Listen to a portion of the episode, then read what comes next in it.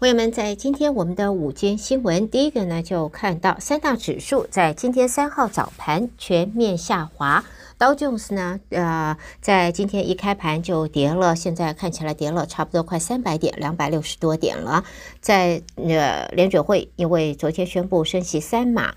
而且还暗示短期之内政策立场不会转向或降息，之后也让美国的股市承受了压力，所以在今天一开盘，三大指数通通下滑。好，另外呢，我们再看到的呢，呃，这是在美国的 Pfizer 大药厂、辉瑞药厂啊，和德国的 BioNTech，他们在今天表示要进行 COVID 加流感的二合一的疫苗试验。渴望替提高这两种疾病疫苗的接种率要铺路。这两家公司在声明中说，这款以 mRNA 为主的二合一候选疫苗会在美国进入第一期临床试验，志愿参与者有一百八十人。在辉瑞和他的德国伙伴 BioNTech 合作开发的一款最广泛用来对抗 COVID-19 的疫苗，在现在呢。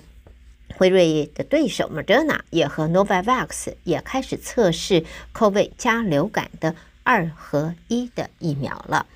另外，在 Microsoft 的副董事长也在今天做了个宣布，Microsoft 将会向乌克兰提供额外一亿美金的。技术支援，强化保护乌克兰的一个数位联盟。他表示，二零二三年这一整年，乌克兰可以免费使用微软在欧洲的所有云端服务和资料库。那么，他是在葡萄牙首都里斯本所举行年度网络峰会的场边记者会的时候做了上述的表示。他也强调，微软很高兴能够参与由数个国家、企业和非营利组织所组成的数位联盟，以携手合作来力挺乌克兰。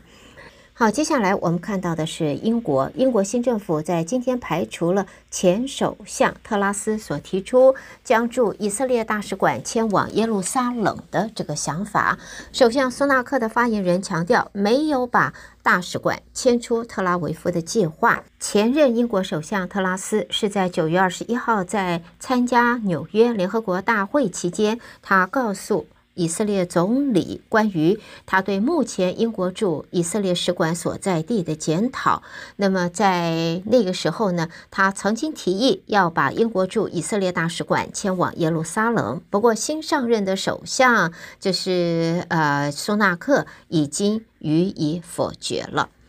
好，另外，在知情人士透露，欧盟将提出法案，对 Airbnb 等旅宿平台业者实施轻度管理。根据这个草案，旅宿订房业者必须提供国家当局使用服务人数、还有住宿天数等资料。在欧盟执委会下个礼拜就要宣布这个草案。这个举动也显示欧盟努力地处理区域内二十七个成员国规范旅宿业者法令。不同的这一个问题，那么 Airbnb 在现在并没有回应，就是媒体有关这项草案的评论。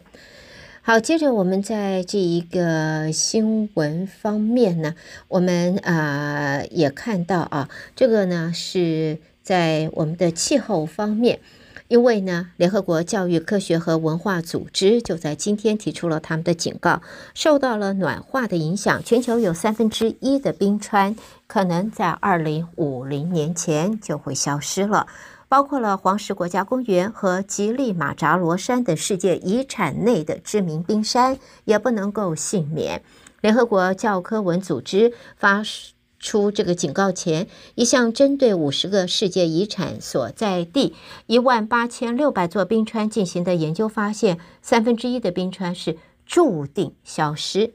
教科文组织也解释说，这些冰川每年流失五百八十亿公吨的冰，相当于法国和西班牙年用水量的总和。参观呃也测到的全球海平面上升幅度将近百分之五。在教科文组织提出警告，非洲所有世界遗产的冰川可能在二零五零年前全部消失。那么，在欧洲，比利牛斯山和意大利的多洛米蒂山脉的部分冰河也可能会在三十年内会消失。而美国的 Yellowstone 黄石国家公园和以及 Yosemite 内的冰川同样是在劫难逃啊！日后我们的这个。这个自然生态啊，将会有很大的一个改变了。